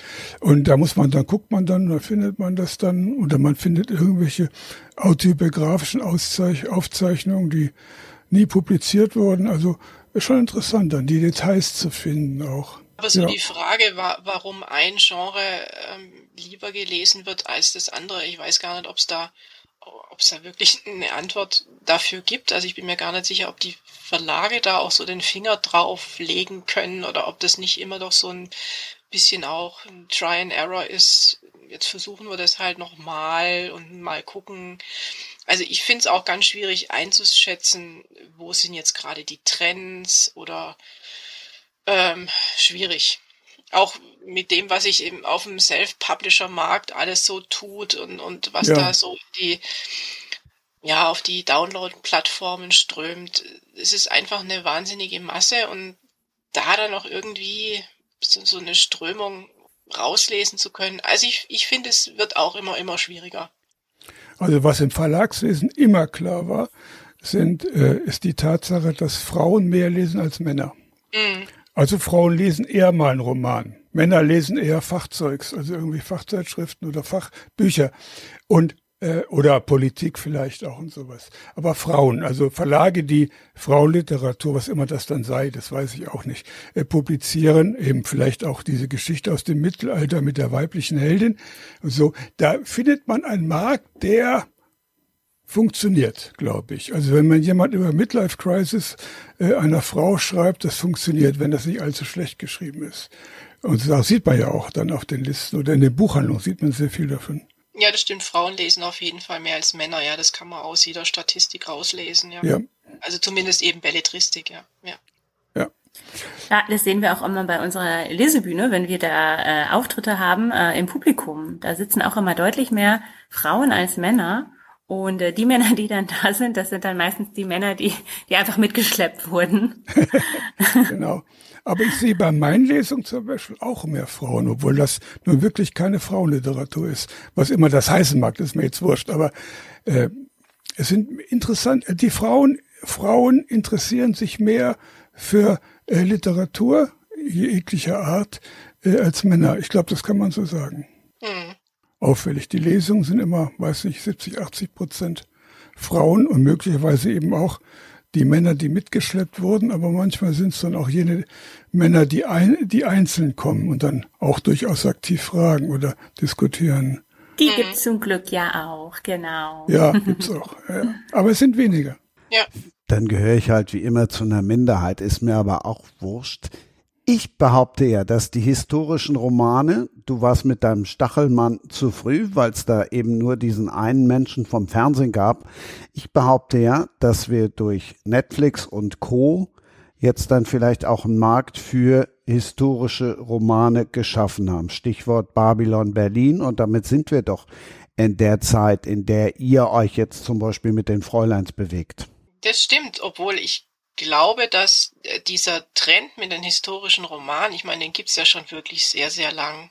Also gerade diese Mittelalterromane, also sagen wir mal, seit dem Name der Rose sind die doch eigentlich auf dem Markt. Ähm, und das ist ja schon, äh, wann war Name der Rose? 1990 oder so? Also das ist ja schon eine, schon, schon eine Weile her. Aber klar, ähm, ist es wahrscheinlich, ja, ich will mal sagen, vielleicht befruchtet sich diese zwei Dinge, ähm, Streaming-Dienste und, und neue Literatur, vielleicht befruchten die sich gegenseitig, wäre ja auch nicht das Schlechteste. Also ich gucke selber viel Serien, muss ich schon aussagen, ähm, und bin zum Teil sehr begeistert über die Erzählformen ähm, der, der neuen Serien. Erzählform, die ich auch gerne in Romanen mal lesen würde, muss ich sagen. Du meinst das Vertikale? Ja, auch, aber auch einfach so, ähm, ja, so ein bisschen, wie will ich sagen, so ein, so ein bisschen das Umsetzen von, von Einstellungen, Kamera und Schnitt in Romanform. Also da passiert viel, finde ich, bei, vor allem bei, bei Netflix. Ähm, und einfach interessant, ja. Ich wollte jetzt auch gar nicht bis ins Mittelalter zurück, sondern ich war eben genau in diesen 20er, in diesen ja. 30er Jahren, ja. die ich glaube durch zum Beispiel Babylon, Berlin wieder mehr in den Fokus gerückt worden sind. Also das ist auf jeden Fall so. Also das ist auf jeden Fall so, auch wenn die, äh, wenn die Serie sich ja ein bisschen von den Kutscher-Romanen unterscheidet. Ähm, was aber überhaupt nicht schlimm ist. Also wir hatten es, finde ich zumindest, also wir hatten es vorher ja von diesen Unterschieden zwischen äh, Verfilmung und Literaturvorlage. Bei Babylon Berlin ist das ja auch deutlich und das ist, ähm, da muss ich sagen, das finde ich wirklich toll, dass der Volker Kutscher so ähm, seine Idee, sage ich mal, ein bisschen aus der Hand gegeben hat und ähm, Tom Tickwer erlaubt hat, sein eigenes Universum daraus zu basteln das, das ist, ähm, das ist eine tolle Geschichte, die funktioniert super. Das macht die Romane nicht weniger wert oder so. Also das will ich damit gar nicht sagen. Das ist eine ganz, das ist halt eine andere Geschichte, aber beides funktioniert auf seine eigene Art und Weise ganz hervorragend. Ich glaube, die Romane selber haben auch dem ganzen Genre schon einen ziemlich großen Schubs gegeben. Ähm, es gab immer auch mal Romane natürlich, ähm, die in der Zeit gespielt haben, aber ähm, das war doch zu sehen, fand ich, auch auf den Verkaufstischen, in den Buchhandlungen, dass es da einfach ähm, ja mehr diese schwarz-weißen Cover gab, äh, mehr Art Deco auf den Covern und so. Ähm, ich lese selbst auch gerne natürlich Romane, Krimis auch aus den 20er Jahren. Ich finde, da gibt's auch einige sehr, sehr gute, auch neben Kutscher, der natürlich wirklich auch ganz grandios ist. Ähm, war einfach auch eine spannende Zeit, die viel Stoff hergibt. Und eben auch eine Zeit im Umbruch was ja auch immer spannend ist. Also politischer Umbruch, kultureller Umbruch, ähm, technischer Umbruch. Also da ist wirklich wahnsinnig viel passiert. Gesellschaftlicher, wenn man das nochmal das Thema Frauen, Männer nimmt. Ich warte gespannt auf die Einordnung von Wolf Christian Kraft Hans Otto von Dittfurt. Korrekt wiedergegeben, der Name ist sehr gut. Ich habe hier nichts einzuordnen. Ich bin Historiker und kein Marktbeobachter, wie ich vorhin schon gesagt habe. Äh, die, also ich finde aber, es gibt ja in, aus der Zeit gibt es ja hervorragende Romane. Immer unterschätzt Vicky Baum zum Beispiel, Menschen ja. im Hotel, ein großartiges ja, Buch. Das ist jetzt so stilistisch nicht mein Fall, aber sie, sie ihr gelingt es glänzend, also das mit ihren äh, Mitteln hinzukriegen. Also das ist ganz toll, ganz toll erzählt. Oder Gabriele Tergit zum Beispiel, ne? die mhm. großartig. Also ich, äh, wie heißt dieser Titel nochmal? Der ist auch sehr lustig. Irgendwie mit dem Kurfürstendamm. Ich vergesse alle Titel, alle Namen. Deswegen fallen mir jetzt auch nicht mehr ein. Aber ich habe viele Romane der Weimarer Maria Laser zum Beispiel unlängst äh, über die Weimarer Zeit gelesen. Ganz spannendes Buch. Äh, mhm. Über kein Krimi, sondern Roman über einen, einen Banker, der äh, einen Flug verpasst, was ja schon sehr exquisit war damals, ein Flug verpasst und dadurch in einen Strudel von Ereignissen gerät, die ihn auf die andere Seite spülen quasi. Er ist dann arm und kommt dann mhm. zurück und stellt fest, er flieht nach Österreich aus irgendwelchen Gründen, die ich nicht mehr weiß, kommt zurück nach Berlin und stellt fest, seine Frau hat schon längst einen anderen äh, und sein Diener lässt ihn nicht rein äh, und er versucht irgendwie seine Existenz zu ordnen. In der Bank, er wird zwar erkannt, äh, aber er ist längst, hat er keine Vollmachten mehr, längst gewissermaßen abgesetzt als Chef. Das finde ich eine ganz interessante Konstellation. Und in Österreich spielen dann auch Nazis mit, mit denen er sich kurzfristig einlässt, weil er sie eigentlich so mit allem einlässt, weil er verzweifelt ist. Wirklich interessant. Mhm. Toll geschrieben auch, toll geschrieben auch. Wir sind mit dem Bahnhof Hamm in den zweiten Teil gegangen und wir enden den zweiten Teil, Dankeschön, Christian, mit dem ersten Zug nach Berlin. So heißt er, der Roman von Gabriele Tergit. Ah, genau, hast du rausgefunden. Ich vergesse immer Titel und ich wundere mich, dass ich sogar die Autorennamen behalten habe, was selten ist bei mir. Ich bin ja Historiker, ich vergesse alles. Also nicht, nicht vergessen, gleich weiterzuhören. Es gibt noch ein großes PS, ein ganz großes von Regine. Ja, ich wollte ähm, nochmal auf Gabriele Tergit hinweisen. Das war wirklich ähm, äh, ein, ein, schöner Tipp auch. Das ist eine Autorin aus der Weimarer äh, Zeit, die jetzt gerade eben wiederentdeckt worden ist und die wir natürlich auch gelesen haben, auch so ein bisschen als Vorbereitung auf unser Fräulein vom Amt. Also ähm, Effingers ist jetzt gerade eben neu rausgekommen oder auch andere Romane von ihr werden jetzt wieder neu verlegt. Sehr schön zu lesen. Ähm, wirkt immer noch sehr modern und sehr frisch alles. Überhaupt die, ähm, die ganze Schreibe aus, aus der Weimarer Republik, finde ich, wirkt immer noch voll up to date. Äh, großer Lesetipp. Ja, das sind, das sind wirklich, es gibt ein paar andere noch, deren Namen ich vergessen habe, von zeitgenössischen, also bezogen auf die Weimarer Republik, von zeitgenössischen Autoren, Autorinnen, die wirklich exzellent sind. Ich kaufe sowas immer antiquarisch. Also wenn ich es nicht neu kriege. Ne?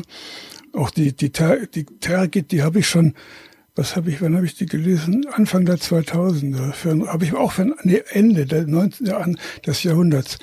Die habe ich gelesen für den Konsul, genau, für einen Roman, der auch in diesen Jahren spielt, 30, 31, 32. Das, genau. das war einer von deinen ähm, äh, Alternativweltromanen, ja. oder? Mhm. Ja, ja, genau. Aber die bleiben ja soweit es irgendwie möglich ist, in der Realität der historischen. Mhm. Und es gibt nur leichte Änderungen. In dem Fall der Konsul gibt es insofern eine weniger leichte Änderung, als im November 1932 Hitler ermordet im Hotel Elefant in Weimar gefunden wird. Mhm. Ist natürlich ein kleiner Eingriff in die Geschichte. Ein kleiner. ja. Ja, finde ich immer toll, solche Denkspiele. Der ist auch interessant. Der ist ja immer rumgeflogen zum Beispiel. Da war ja ganz modern Flugzeug. Nicht? Da flog er, flog er dann so von einer Veranstaltung zur anderen, um seine, seine furchtbaren Reden zu halten. Die Flugzeuge damals waren nicht so gut wie heute. Auf jeden Fall nicht so sicher. Warum ist der nicht abgestürzt? So, es gab ja Flugzeugunfälle, ne? Und so. Mhm. Und der fliegt und der fuhr ja auch immer Auto, also ließ sich fahren, der hat ja keinen Führerschein gehabt. Dann ließ er sich fahren, der Führer, und warum gab es nie einen Unfall? Tja. Ist wirklich komisch, ne? Mhm. Die Vorsehung, wie der Führer zu sagen pflegte. Die Vorsehung. Ja. Dafür sind ja dann deine Romane da, Christian, dass du ihn über ja. den Jordan bringen kannst. Ja, ich bringe ja immer Leute um. Genau. Ja. Bei mir, mein, bei mir stirbt er ja zweimal. Ne? Jeweils ein Roman. Einmal 1932 und einmal 1944. Hm. Er kann gar nicht tot genug sein. Nee, ja, ja.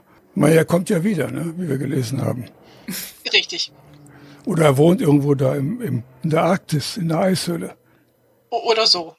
Oder auf der Oder dunklen auf Seite, der dunklen Seite des Mondes. Ja. Habt ihr diesen, habt ihr diesen Film gesehen? Den habe ich gesehen. Ja. Der ist großartig. Ich habe selten so gelacht wie, ja. ja, ich habe selten so gelacht wie bei dieser. Also das ist eine unglaubliche äh, Geschichte, ja. Aber toll gemacht, wirklich völlig pervers. Aber gut. Ja. Worauf ich noch mal kurz zurückkommen wollte, weil das gerade viel von wegen tote Sprache und weil es auch gerade viel von wegen moderne Sprache. Wenn wir jetzt das Fräulein vom Amt nehmen, ihr habt diesen Spagat ja wunderbar hingekriegt. Also nicht, dass jetzt jemand denkt, boah, nee, ey, die schreiben bestimmt so im 1920er Jahre Deutsch. Nee, ganz im Gegenteil. Wie kriegt man diesen Spagat hin, dass man jetzt Telefon mit PH schreibt und es trotzdem modern bleibt? Also manche Sachen sind tatsächlich ähm, aus der Zeit und die sind viel moderner, als man denkt. Also ähm, wir haben da Wörter gefunden, wir haben dann oft ähm, miteinander diskutiert, dass sie gesagt haben, oh nein, das glaubt uns doch jetzt keiner, dass es das 1920 schon gab. Und ähm, es gibt dann auch oft, ja, weiß nicht, so zur Umgangssprache, Dialektwörter, die kann man dann tatsächlich in der Zeit verorten. Also, also da, da weiß man heute, okay, das ist jetzt einfach nicht mehr modern. Aber es klingt nicht antiquiert. Also wir haben natürlich schon auch Begriffe gesammelt, ähm, muss man sagen. Also wir haben ja auch ähm, hier Fachliteratur stehen, so ähm, äh, der Wortfriedhof vom Duden oder das Buch der vergessenen Wörter und so weiter. Und aber auch wenn man eben äh, Romane liest aus der Zeit, äh, wie jetzt Vicky Baum oder Gabriele, Gabriele Tergit, ähm, stößt man ja immer wieder auf Begriffe, die man unglaublich schön findet. Oder man erinnert sich an Begriffe, die die Großmütter noch verwendet haben. Und ähm, ja, das haben wir alles einfließen lassen. Oder Irmgard Coin, das Kunstseitenmädchen, ja. die ist ja. richtig frech und hat eine große Klappe und die redet, wie es ihr gerade einfällt und das äh, klingt total toll. Und wenn ich was nicht weiß, frage ich einfach den von Ditfurt. ne, weiß das auch nicht, der ist ja kein Sprachwissenschaftler. Irgendwann müssen wir hier mal die, die, die Bedeutung oder die Rolle des Historikers klären. weil ja alles möglich ist, nur keiner, der äh, genauestens Bescheid weiß, wie man Bücher schreibt zum Beispiel oder welche Wörter man benutzt oder wie man Wörter benutzt. Also das ist nicht die Aufgabe des Historikers. Jetzt ist der Historiker als Autor gefragt, beziehungsweise als, als Erzähler. Ja. Der Mann, der uns mitnimmt in den ersten Band seiner. Sieben Bände. Liegt daran, dass es sieben Mörder gibt. Und in jedem Band wird einer erledigt. Irgendwie die sieben ist bei dir immer, oder? Stachelmann nö, sieben, nö, der Boot nö. sieben. Ja, aber das ist zufällig. Das ist wirklich Zufall.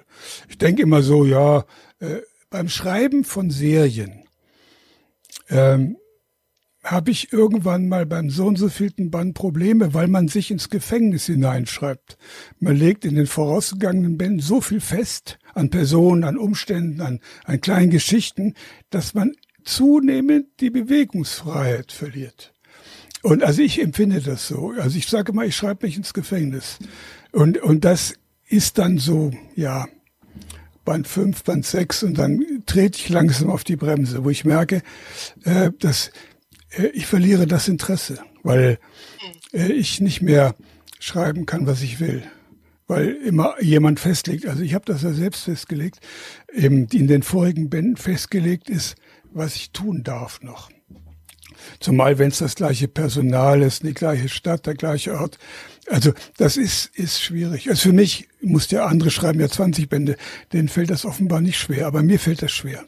Und der beim Debot fiel mir das auch. Irgendwann merkte ich dann auch, ja, jetzt mach mal langsam Schluss. Aber sieben Bände, das Lied ist ein Zufall. Man mag jetzt irgendwelche mysteriösen Gründe dafür finden. Äh, aber sieben Bände heißt, ja, ich habe sieben Mörder in einer Kneipe in Berlin wird ein kommunistischer Redakteur von dem Trupp SA umgebracht. Die erschießen den, dringen ein und schießen. Und das sind sieben Leute. Und im ersten Band jagt mein, ja, Kommissar ist ja noch nicht Kriminalassistent Raben, also diesen Mörder. Und er merkt, dass sein Chef, ein Kriminalassistent, ermittelt eigentlich gar nicht großartig. Der hat immer einen Chef, der die Ermittlungsrichtungen festlegt. Aber in dem Fall geht es ja darum, dass der Mörder ein Nazi ist und dass die Nazis vielleicht an die Macht kommen 1932 und man hält sich da doch vielleicht lieber raus und lässt dann Kriminalassistenten äh, fahnden. Äh, und der, der Kriminalassistent, der macht sich dann wirklich selbstständig und folgt dem ersten, also dem Chef der Mörderbande, er sucht ihn und findet ihn in Wien. Da haben die Nazis damals ganz gerne ein paar von ihren Leuten gebunkert, wenn sie vor Gericht gestellt werden sollten zum Beispiel. Äh, weil es gab ja auch viele Nazis in Österreich und da war er dann gut aufgehoben, kriegte auch sein Haferbrei und wurde gut versorgt. Und der Raben findet den, holt den aus Österreich raus, total illegal, bringt ihn zurück nach Berlin und in Berlin wird er vor Gericht gestellt. Das ist jetzt Anfang 33. Er wird noch vor Gericht gestellt. Er wird zum Tode verurteilt. Wegen Mordes. Und dann passiert eben das, was wir alle wissen. Hitler ergreift die Macht oder ihm wird die Macht übertragen, muss korrekter zu sagen. Und da sind natürlich die Mörder von gestern die Helden von heute. Und diese SA-Mörder, die werden freigesprochen, werden begnadigt und sind große Helden ausgezeichnet. Und da steht mein Kommissar jetzt vor der Frage, wie komme ich an meinen Mörder, wenn der ein Held ist und wenn das alles begnadigt ist. Und der äh, Raben überlegt sich, das kann ja doch nicht sein, äh, dass ein Mörder einfach so da weg, davonkommt, ohne das Strafe.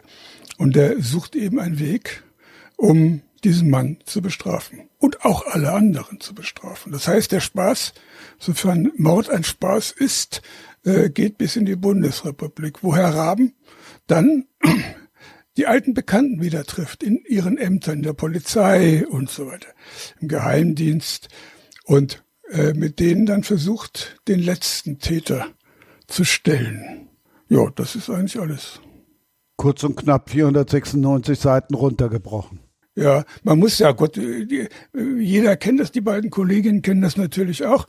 Da sagt der Verlag, schreib uns doch mal einen Text, ne, für Rückenklappentext oder für die Vertreter oder irgendwas. Aber bloß nicht mehr als 850 Anschläge oder manchmal auch nur 500. Und da wundert man sich, dass man äh, ein dickes Buch äh, tatsächlich nicht unterbringen kann, das wäre vermessen, aber doch, sag mal, typisch, so typisch darstellen kann, dass der Leser einen Eindruck bekommt. Funktioniert. Bei, mir darfst du gerne ausholen. Ja, ist nicht so meine Art. Ich bin ja kurz, sehr kurz angebunden immer. Äh, und die, naja Gott, der Witz in der Geschichte ist eigentlich der, dass man sich fragt, äh, was macht ein Polizist, wenn es plötzlich keine Gerechtigkeit mehr gibt? Und viele der Polizisten der Zeit haben, haben äh, sich angepasst. Sie fühlten sich sogar befreit, weil die Nationalsozialisten ja äh, eine, eine Methode hatten, um der Kriminalität Herr zu werden, sie gewissermaßen auszulöschen.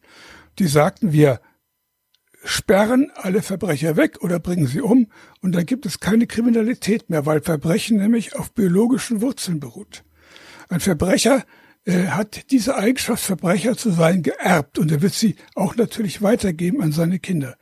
Und wenn wir nun alle physiognomisch gewissermaßen, das Verbrechen ist ihm ins Gesicht geschnitten, wenn wir also diese Leute alle wegsperren, kann es ja kein Verbrechen mehr geben.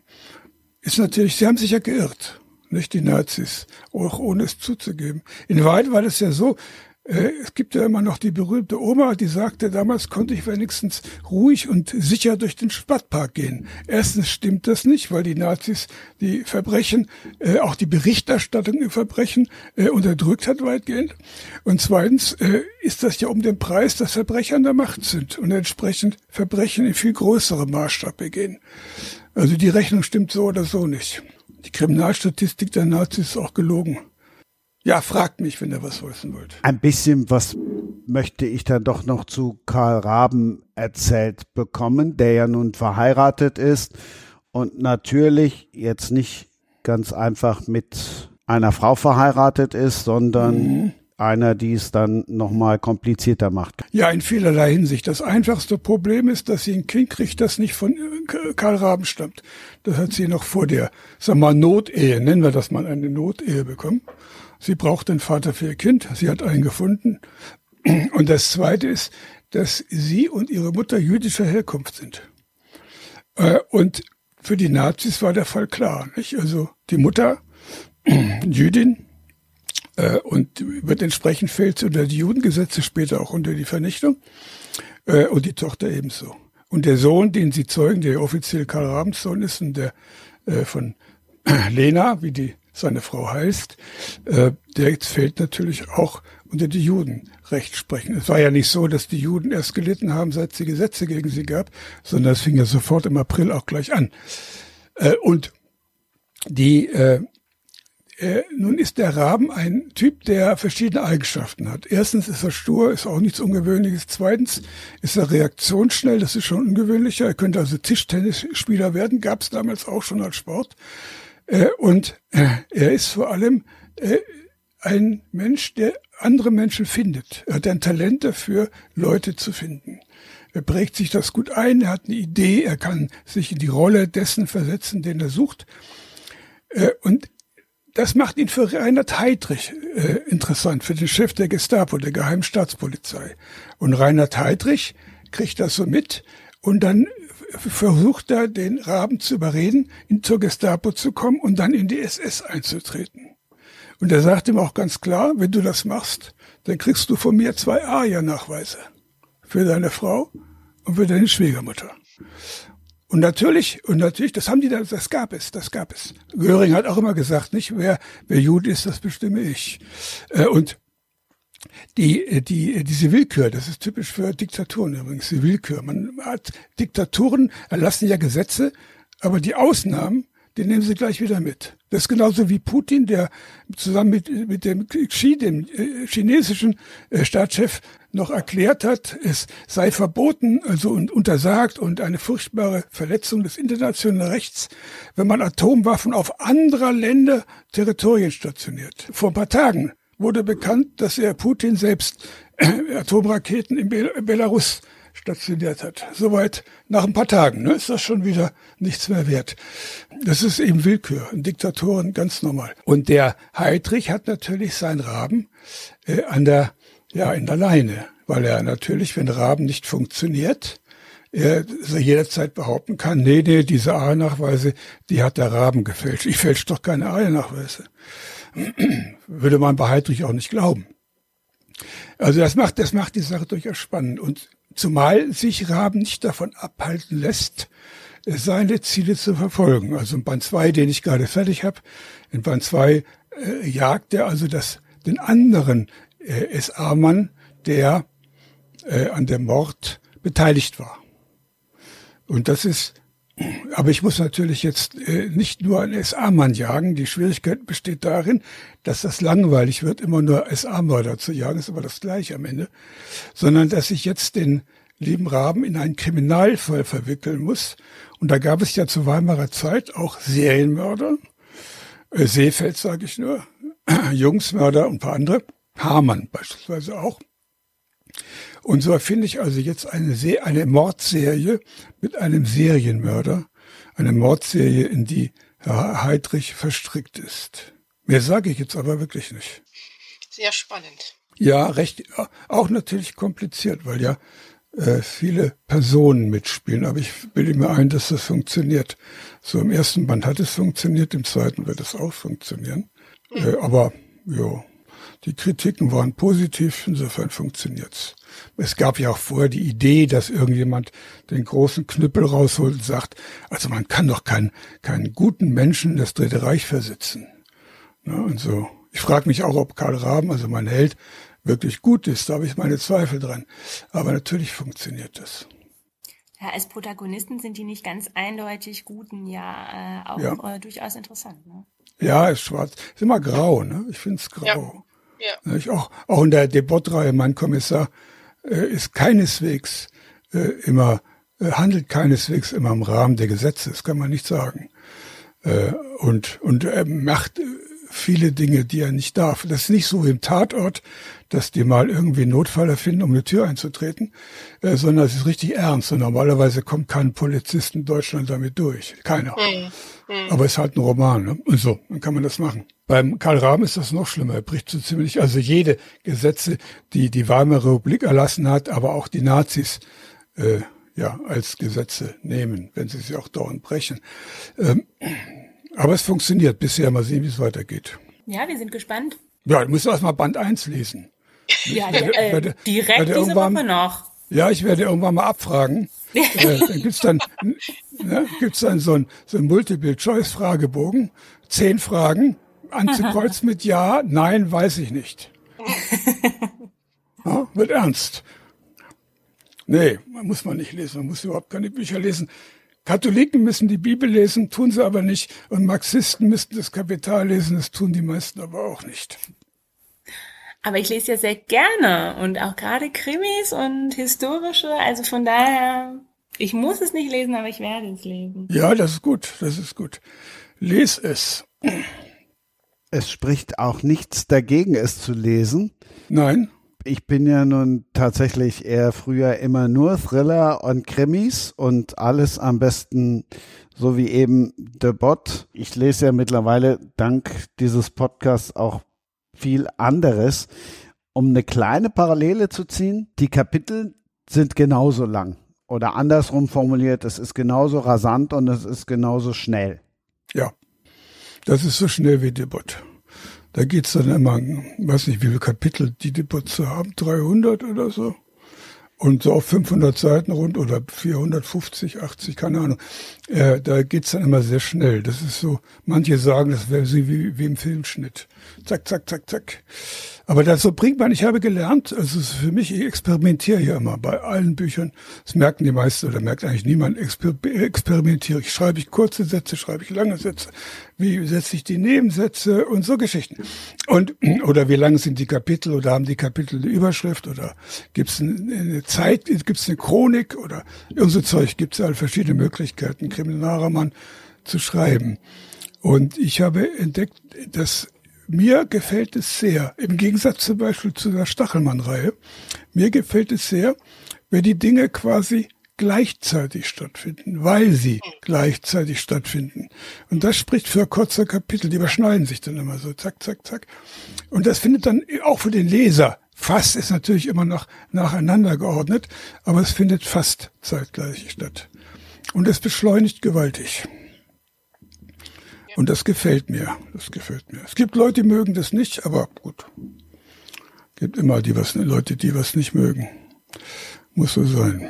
Das sehen wir, ich denke, da kann ich jetzt auch für die Dorothea sprechen, das sehen wir schon auch so.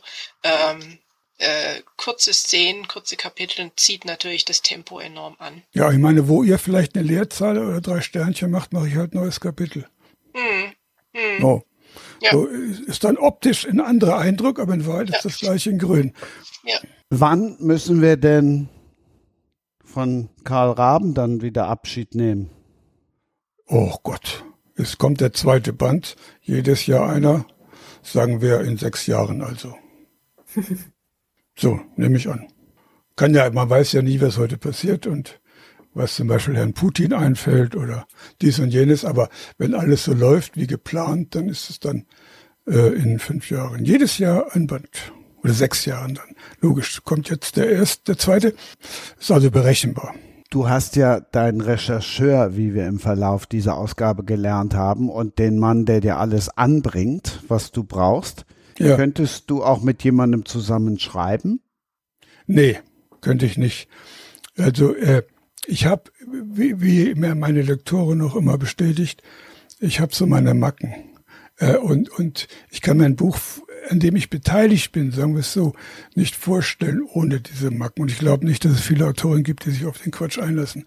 Also das ist so die Wortbildung auch, das sind die Sätze, das ist dieser äh, Drang zum Konkreten. Nicht? Das heißt, ich benutze keine abstrakten Wörter, zum Beispiel, wenn es irgendwie geht. Immer runtergebrochen aufs Konkrete. Und so, das sind so, ist so stilistische Eigenheiten, die man im Laufe eines doch langen Schriftstellerlebens so, so sich zurechtbildet. Und da schreiben, ich merke das ja auch, wenn ich selber lese, andere schreiben anders. Nicht schlechter, nicht besser, aber anders. Mhm. Und das, die stilistische Vielfalt ist ja auch Reichtum. Nicht? Vielfalt ist immer Reichtum. Und äh, es, sei denn, es sei die Vielfalt des Bösen. Aber das ist äh, insofern nicht kompatibel, glaube ich. Vielleicht irre ich mich, aber ich glaube nicht, dass das kompatibel ist. Ja, diese individuellen Stile, die haben wir ja auch, aber wir schaffen es tatsächlich, ähm, das dann in einer dritten Stimme zusammenlaufen zu lassen. Also ja, ich bewundere das ja immer sowas. Aber ja. Na, ich bin ja auch eher asozial, also ich bin ja, bin ja kein Networker oder sowas und sitze hier brav und der Rest ist mir dann relativ wurscht und so. Wie schafft ihr das denn konkret, Dorothea? Ja, also wir, ähm, wir haben uns tatsächlich vorher schon, also vorher natürlich auch schon gekannt und uns vorher auch Gedanken gemacht. Und wir haben gesagt, also wir mögen eigentlich das, was die jeweils andere schreibt, wir mögen die Geschichten, wir mögen die Art, wir können auch ähm, die Kritik jeweils nachvollziehen. Also ähm, Regina hat von mir Sachen testgelesen und mir Rückmeldung gegeben und umgekehrt ich von ihr. Und es war dann immer was, wo ich gesagt habe, ja, äh, verstehe ich, sehe ich, äh, also sehe ich ein, hast du recht, äh, kann ich ändern. Und das hat eigentlich ganz gut gepasst. Und dann haben wir gesagt, ähm, wir fänden es mal ganz interessant, so als Experiment zusammenzuschreiben und haben das dann einfach mal ausprobiert. Es läuft jetzt konkret so, dass wir jeweils ähm, gemeinsam planen, was, was die Handlung sein soll und natürlich die Charaktere und so. Und ähm, da setzen wir uns dann ganz gern zusammen, auch persönlich. Das geht dann über E-Mail, ja, schon auch, aber persönlich ist da einfach besser. Und, ähm, und dann irgendwann legen wir dann auch konkret so die nächsten Szenen fest. Da sind wir noch nicht ähm, so weit, dass wir komplett von Anfang an alle Szenen im ganzen Roman festlegen. Aber ich sag mal so die nächsten vier, fünf. Und äh, dann ist es oft schon so, dass eine sagt, oh, die Szene möchte ich gern schreiben oder oh, die mache ich aber gern. Und dann, äh, ja, und dann schreiben wir die. Und die andere geht dann jeweils immer drüber im Anschluss. Und ja, gleich dann auch noch mal ein bisschen an. Also wenn, ich weiß nicht, wenn man zum Beispiel dann mal, ähm, Regine macht gerne sehr schachtelige Sätze und dann, dann, dann glätte ich die mal und ich versuche dann ein bisschen schachteliger zu werden, dass wir so einen einheitlichen Ton haben und Regine ähm, macht dann manchmal noch eine Schachtelei sozusagen. Und dann finden wir eben auf die Art und Weise auch zu einem einheitlichen Ton. Ja, ich arbeite ja völlig anders. Ich mache ja keine Pläne. Ich weiß immer, im Augenblick zum Beispiel, ich, fange morgen einen dritten Band an. Ich habe keine Ahnung, wie ich anfangen soll oder wie es weitergeht und was das Ziel weiß ich. Ich muss also einen, an den dritten Mörder erledigen. Äh, aber worum es genau geht, warum, was passiert in jetzt 500 Seiten, weiß ich nicht. Und ich lasse mir das einfallen und das ist immer, ein, immer eine Freude oder fast immer, manchmal nervt es natürlich auch, immer eine Freude, äh, wenn man so am Tag etwas erlebt. Also, dass sich alle entfallen lässt, ach, jetzt ist das. Und dann kam der und vergiss nicht, dass die Richtung grob, also du, der muss diesen Mörder erledigen. Äh, und wie kommen wir dahin und so. Es gibt ja Autoren, die schaffen das. Ich bewundere das sehr, sich so richtig Karteikästen zu machen und was an die Wand zu malen, so ein Plan. Könnte ich nicht. Unmöglich. Ich schreibe mhm. chaotisch. Ich schreibe eher chaotisch. So, wie es kommt. Weil ich, wenn ich so mit Kapiteln vor Auswahl von oder der Vor Festlegen von Kapiteln schreiben würde, äh, dann würde ich spätestens bei Kapitel 3 sagen, das ist doch Mist, das passt doch überhaupt nicht zu dem, was du da vorgeschrieben hast. So, also ich käme da in Schleudern, absolut. Es würde mich auch beängstigen, glaube ich. Ja, also das, das kann ich ein Stück weit nachvollziehen. Ähm, so dieses starre, dieses starre Korsett des Schreibens, ähm, äh, das fände das fänd ich auch ähm, beängstigend. Das wäre für mich dann nur noch runterschreiben. Also ähm, ja. bei Dorothea und, und mir, da haben wir es denke ich, so gut aufgeweicht, dass wir schon eine Struktur haben. Ich meine, die braucht man natürlich auch, wenn wir zu zweit schreiben, sonst schreiben wir ja. miteinander vorbei.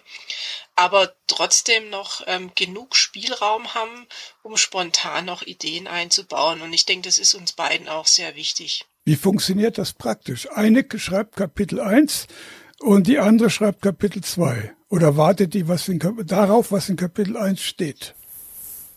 Also idealerweise ähm, hat man Kapitel 1 dann vorliegen, bevor die andere Kapitel 2 anfängt. Ja, aber es kann schon auch sein, dass wir parallel nebeneinander schreiben, was aber dann schon meistens dazu führt, dass man Dinge angleichen muss.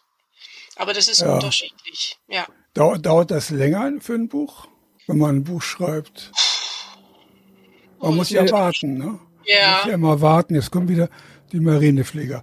Man muss ja warten, äh, bis der, die das andere fertig ist. Das stimmt. Um, dann, um den Anschluss zu schaffen. Also man wartet. Mm, ja, aber das ist meistens tatsächlich nicht so lang. Also wir haben ja, mhm. wie gesagt, wir haben, wir haben ja die Szenen schon aufgeteilt und klar, wenn wir dann parallel schreiben, dann, dann sowieso.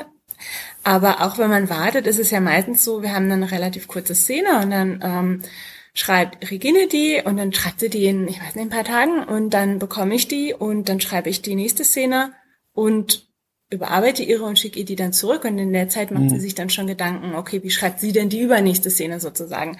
Das ja. heißt, es sind eigentlich ein paar Tage, die dann immer dazwischen liegen.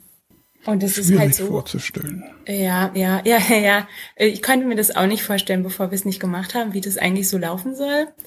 Ähm, aber ich finde tatsächlich auch, was halt schneller geht, ist, dass man sich einfach dann gegenseitig auch motivieren kann. Also wer, wenn ich zum Beispiel selber mal in einer Sackgasse stecke, weil ich irgendwie, ich weiß nicht, ich komme irgendwie mit einer Szene nicht klar, in, also in meinen, meinen Büchern, die ich alleine schreibe, man kommt manchmal einfach nicht weiter. Man weiß nicht genau, woran es liegt.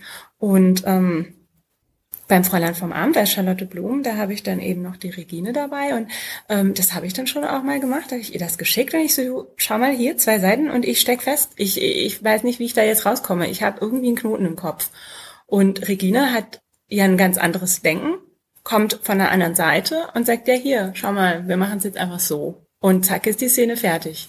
Ah ja, das hört ich, sich gut an. Ja, das habe ich so ja nicht. Und deswegen ähm, finde ich, also es hat auch äh, sehr, sehr viele Vorteile tatsächlich. Ja, ich hatte mal, das stimmt, ja, ja. Ich muss mich ja, es ist selten, aber manchmal erkundigen. Zum Beispiel in einem Roman saß mein Held in einem, in einem Keller äh, eines Bauernhofs, eines verlassenen Bauernhofs. Und er saß da drin, gefesselt, hinter einer verschlossenen Tür, ohne Fenster. Und der Held, also war, wusste, hatte keine Ahnung, wie aus dem Ding jemals wieder rauskommen könnte. Fesseln kann man lösen und so Türen kann man, aber davor stand noch ein Nazi, äh, der äh, die Aufgabe hatte, ihn auszuschalten. Und da war ich auch, da ich auch eigentlich nichts mehr zu, die was zurücknehme. Ich schreibe mich dann manchmal auch in, die, in solche Situationen rein, wo ich schwer nachdenken muss, um nicht irgendwelche blöden Erklärungen zu haben.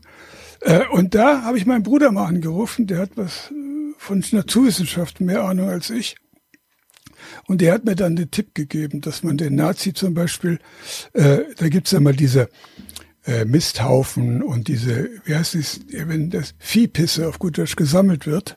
Ich wusste mal, wie ja. das heißt. Ich habe das Wort vergessen. Jauchegrube, danke, super. Jauchegrube. Und die war zu, es war Hochsommer und der hat sich über der Jauchegrube eine Zigarette angezündet und sich damit ah. in die Luft ah. gesprengt. Ja. Ah. Und dann kam die Feuerwehr natürlich, es brannte alles. Und die fand dann meinen Helden. Fand diese, dieser Tipp, der von meinem Bruder kam, den fand ich sehr gut. Ich habe ihm auch gedankt. Ja, für seine Kenntnisse in der Biochemie des Fiedungs. Ja. ja. ja. Das ist, ja, aber da war ich, aber sonst komme ich sowas eigentlich nicht rein. So Klemmen. Ich merke, wie gesagt, nur bei den Serien, dass ich irgendwann in der ganz großen Klemme sitze und kann, wie gesagt, es geht so nicht weiter. Aber sonst, ne, ne, komme ich nicht. Ich habe auch keine Schreibblockaden oder sowas. Kenne ich nicht. Äh, und ja, ich habe mal mehr Lust, mal weniger Lust zu schreiben. Aber ist normal. Aber ich schreibe ja, trotzdem. Ja. Immer fünf, fünf Seiten am Tag. Da kann ich mich nicht rausreden. Mit Zeiten würde ich mich wunderbar rausreden. Ich bin ein, ein Meister des Prokrastinierens. also, nee, nee. Und das heißt, äh, ich sage immer, gut, fünf Seiten, das geht nach Anschlägen, 1800 mal 15, 9000 Anschläge. Und die muss ich schreiben. Wenn ich die nicht geschrieben habe, geschrieben habe, äh, sitze ich halt so lange da, bis ich sie geschrieben habe. Aber wenn ich sie fertig geschrieben habe, schneller, dann darf ich ans Meer fahren ist ein Argument. Oh, das ist, das ist eine schöne Belohnung. Ja, ne, fahre ich ans Meer, genau. Ja. Also das ist so ein System, das ich mir aufgrund meines seltsamen Charakters irgendwann mal angewöhnt habe, um mich selbst zu zwingen. Gibt der Schriftsteller, die arbeiten in Stunden ne, oder so. Könnte ich nicht. Könnte ich nicht.